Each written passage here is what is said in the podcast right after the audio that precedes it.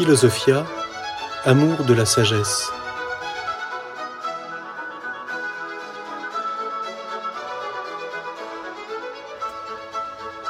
L'histoire de la philosophie.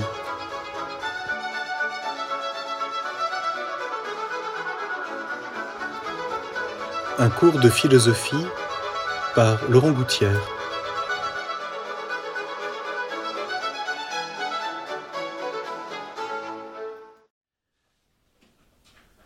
Dans cette approche de l'histoire de la philosophie, il faut comprendre, mais nous le ferons seulement rapidement euh, au début de cet itinéraire, l'importance de la position de Hegel. Une position qui est particulièrement importante, je l'ai déjà mentionné dans une réflexion précédente, qui a fait dire à un philosophe comme Alain que Hegel est d'une certaine façon l'Aristote des temps modernes, notamment en ce sens qu'il est un point d'aboutissement de toute la philosophie moderne qui prend son essor avec Descartes, et qu'il est euh, comme une plaque tournante à partir de, laquelle vont se développer une quantité de positions philosophiques ou de grandes idéologies contemporaines qui toutes se rapportent à sa méthode c'est-à-dire à la manière de, penser le développement même de l'esprit. Et comme le souligne un de ses traducteurs dans euh, l'édition française des leçons sur justement sur l'histoire de la philosophie, il a cette euh, affirmation très factuelle. L'histoire de la philosophie occupe une place spécifique à divers titres dans l'enseignement oral de Hegel, c'est-à-dire dans c'est les cours qu'il a donnés dans différentes universités, à Jena, à Heidelberg, à Berlin.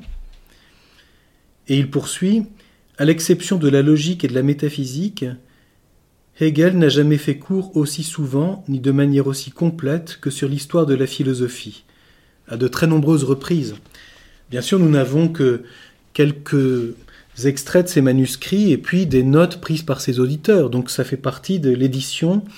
Euh, en allemand, euh, avec des éditions critiques qui sont à notre disposition aujourd'hui, puis dans les traductions dans diverses langues, et en particulier en français, les leçons que Hegel a euh, professées sur différents aspects de la philosophie.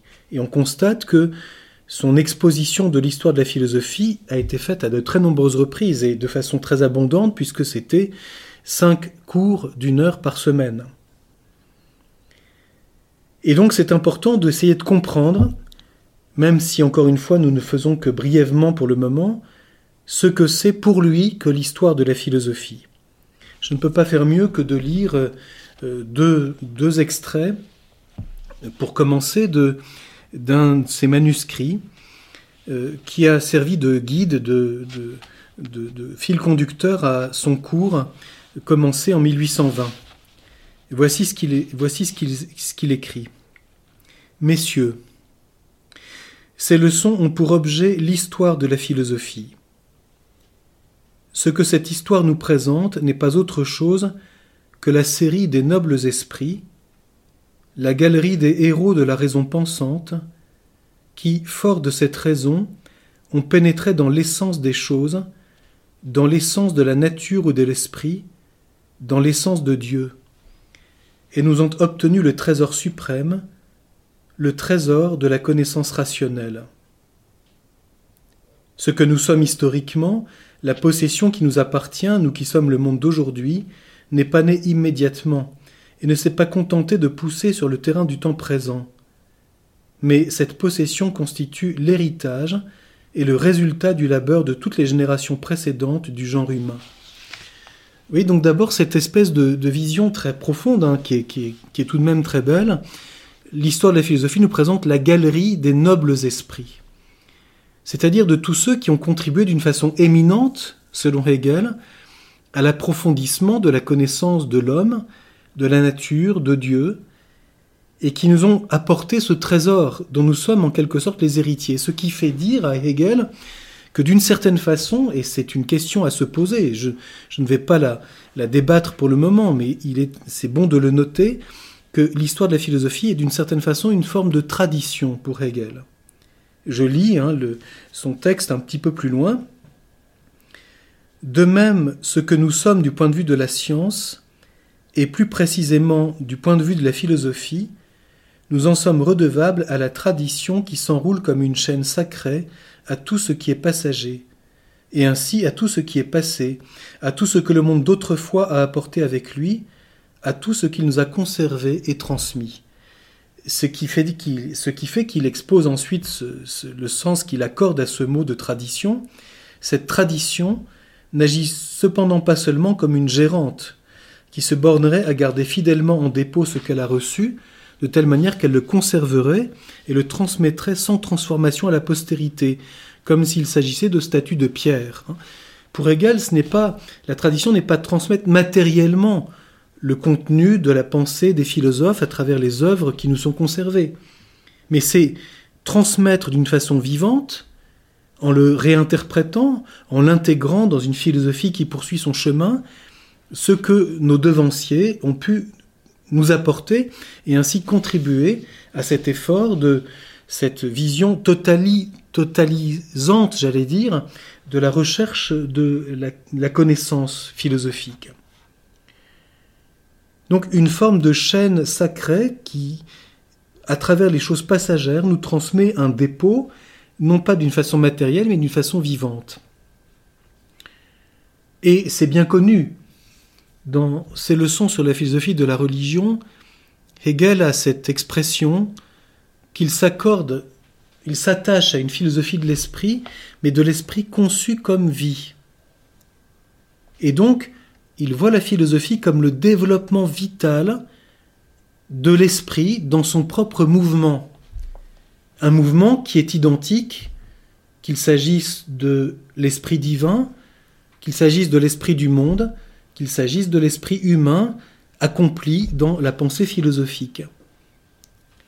Ce qui fera dire d'ailleurs à Karl Barth que quand on se promène, c'est son expression, dans le système hegelien, on a l'impression d'être dans un village de tisserands des temps anciens, où l'on entend dans toutes les maisons le même clac-clac de tous les métiers, car, dit-il, quel que soit le sujet que Hegel aborde, on retrouve toujours le même mouvement de l'esprit, ce que Hegel exposera comme étant le mouvement dialectique.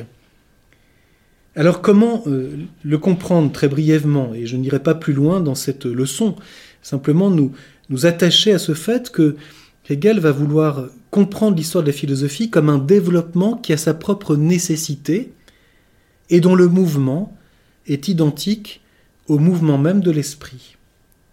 Je cite ici toujours euh, euh, un cours d'histoire de la philosophie de Hegel qu'il a professé en 1825 et voici ce qu'il dit. L'histoire de la philosophie est la même chose le système de la philosophie. Le fait que la philosophie doit être un système, on l'a déjà remarqué. Cette identité des deux choses, la science philosophique et la science de l'histoire de la philosophie, c'est le point principal, dont on ne peut cependant pas donner ici de preuves spéculatives. Cette identité concerne la nature de la raison, de la pensée, et cette nature se laisse observer dans la philosophie elle-même.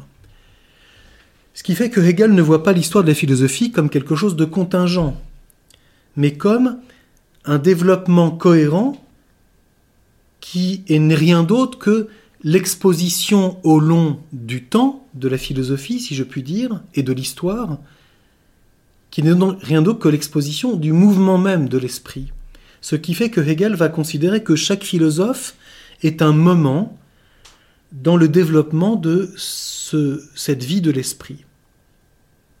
Et donc c'est bien entendu le rôle du philosophe, tel qu'il le conçoit, de ressaisir philosophiquement l'ensemble du développement de cette histoire, comme étant rien d'autre que la manière historique selon laquelle l'esprit se développe en sa propre nécessité. Nous pouvons, pour mieux le comprendre, encore lire un, passage de la pensée de Hegel dans la manière dont il conçoit l'exposition de l'histoire de la philosophie. La philosophie, en général, est la pensée. Le nous, c'est un mot grec que Hegel prend à la pensée philosophique des anciens, c'est-à-dire l'esprit, le nous qui se produit lui-même comme conscience, qui a affaire avec soi. C'est un processus de la pensée qui consiste à se transformer en son propre objet, à se penser soi-même. Si vous vous rappelez, dans une réflexion précédente, nous avons souligné que du point de vue de l'âge herméneutique, tel que certains veulent le définir aujourd'hui, le second grand moment de l'histoire de la pensée occidentale, c'est ce moment d'une philosophie de l'esprit.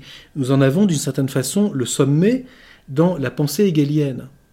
La philosophie, c'est l'esprit qui se prend lui-même comme objet, ça consiste à se penser soi-même en ses différentes déterminations. Et donc l'histoire de la philosophie apparaît comme aussi une exposition des moments historiques de ce développement de l'esprit selon les époques. Nous avons vu la relation entre la philosophie et l'époque et combien c'est aussi un des grands thèmes hegeliens. Et pour l'illustrer, je voudrais vous lire un texte qui est assez euh, éloquent et qui montre bien la manière dont Hegel conçoit les choses. Et vous verrez, si vous connaissez un peu la pensée hegelienne, combien euh, cela se rapproche de ce qu'il dit dans la phénoménologie de l'esprit.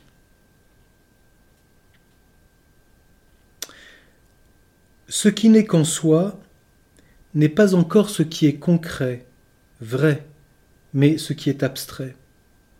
Le germe, l'en soi, est un contenu qui reste encore enveloppé et qui est simple dans la forme de la simplicité. Le germe en fournit un exemple. Tout l'arbre est contenu en celui-ci. Rien ne se fait jour en l'arbre qui ne se trouve dans le germe, et celui-ci est simple. Il n'est pas autre chose qu'un point. Même à l'aide d'un microscope, on découvre peu de choses en lui. Cependant, cet être simple, donc la semence, le point de départ du vivant, est gros de toutes les qualités de l'arbre. Ses branches, la figure du tronc et des feuilles, sa fleur, son arôme, son goût, etc., sont impliqués par cet être simple, et quoiqu'ils ne soient pas encore sensiblement présents, ils sont absolument contenus en lui. Il est essentiel de savoir qu'il a quelque chose d'absolument simple, qui contient en lui-même la multiplicité variée, mais de telle manière qu'elle n'existe pas encore. C'est cette image que Hegel prendra dans la phénoménologie de l'esprit pour montrer comment le développement de la philosophie est identique au développement d'un arbre. Ça signifie donc que pour Hegel, tout philosophe, à quelque moment qu'il se situe du développement de l'histoire de la pensée, contient, d'une façon plus ou moins explicite, tout ce que comprend la vie même de l'esprit. Et c'est pour ça que pour Hegel, un philosophe, qu'il soit Parménide, qu'il soit euh, euh, Aristote, qu'il soit Descartes ou qu'il soit Kant, est un des moments de ce développement total de l'esprit, même si sa pensée ne contient que, selon lui, virtuellement certains développements qui demandent de se manifester ultérieurement dans la philosophie comme système. Et c'est pour ça que Hegel considère que sa propre philosophie est d'une certaine façon l'accomplissement du développement de ce système. Ce qui lui fera dire que la vérité, pour lui, est un tout et que le tout s'expose comme système. Voilà donc une certaine conception de l'histoire de la philosophie, qui voit l'histoire non pas ici comme l'exposition et l'interprétation de faits contingents, même en cherchant à comprendre euh, le génie propre d'une époque, y compris dans sa pensée philosophique, mais beaucoup plus exposer l'histoire de la philosophie comme la manière concrète selon laquelle se développe la vie même de l'esprit. Alors évidemment, cette conception-là, nous aurons à l'interroger. Comment comprendre cette relation entre la philosophie comme développement parfait de la vie de l'esprit et l'exposition même de l'histoire de la philosophie, chaque philosophe étant un moment de ce développement de la vie de l'esprit? Peut-être pouvons-nous mettre, et c'est ce que nous ferons dans euh, la réflexion suivante, euh, la position hegelienne face à celle d'un autre géant de la pensée philosophique, que Hegel reconnaît d'ailleurs comme le maître du genre humain, à savoir Aristote. il me semble que c'est là que le dialogue est intéressant. Entre, d'une certaine façon, le sommet, chez les Grecs, de la philosophie comme euh, recherche de la vérité à l'école de ce qui est, et d'une certaine façon, la philosophie moderne la plus puissante, qui se veut l'accomplissement même de l'acte fondateur posé par Descartes, je pense, qui se voit donc comme la perfection même de l'histoire de la vie de l'esprit et comme la conscience parfaite de l'esprit face à lui-même. Nous connaissons la manière dont Aristote est cité par Hegel à propos de cette fameuse affirmation d'Aristote dans le livre Lambda de la métaphysique, quand Aristote parlant de Dieu parle de lui comme la pensée de la pensée. Et quand nous prenons précisément, nous y reviendrons, les leçons de Hegel sur l'histoire de la philosophie, Hegel identifie cette pensée de la pensée qui pour Aristote est propre à Dieu, avec ce qui pour Hegel est le propre de l'esprit, et voilà pourquoi Hegel interprète cette affirmation d'Aristote comme étant l'affirmation de la philosophie par elle-même. La pensée de la pensée, c'est le philosophe qui se prend lui-même pour objet. Voilà donc une question sur laquelle nous aurons à revenir et qui se rattache à ce que nous avons étudié précédemment.